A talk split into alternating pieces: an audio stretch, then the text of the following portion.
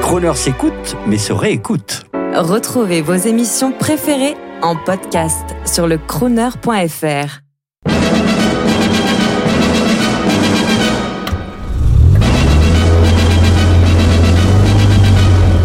Crooner.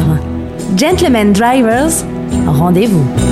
Bonjour, je suis Dominique de Richter et je vous parle pour Crooner, Gentleman Driver, et je vais vous parler de ma passion pour l'ADS. Donc euh, l'ADS c'est quelque chose pour nous qui est euh, quelque chose d'inconditionnel.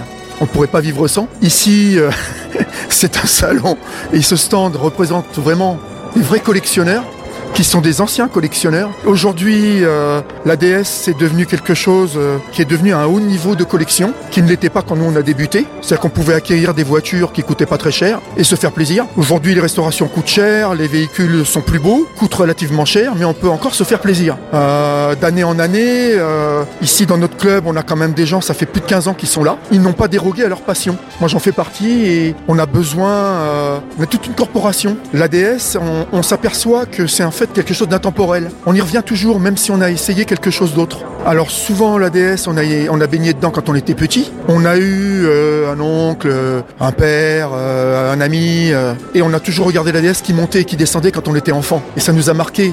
Et quand on voyait des gens avec d'autres modèles, l'ADS était supérieur en qualité, en, tout, c'était un peu l'ovni. Et on avait quelque chose de différent par rapport aux autres marques. Et puis après, quand on a eu le permis de conduire et tout, qu'on a connu en tant que conducteur, on s'apercevait que, euh, en fait, c'était quelque chose qui était très innovant et qui était à l'avance sur les autres marques. La concurrence n'est jamais arrivée à, telle hauteur technique et technologique. Et c'est pour ça que dans les clubs, les collectionneurs ont eu d'autres modèles, mais sont toujours revenus à l'ADS.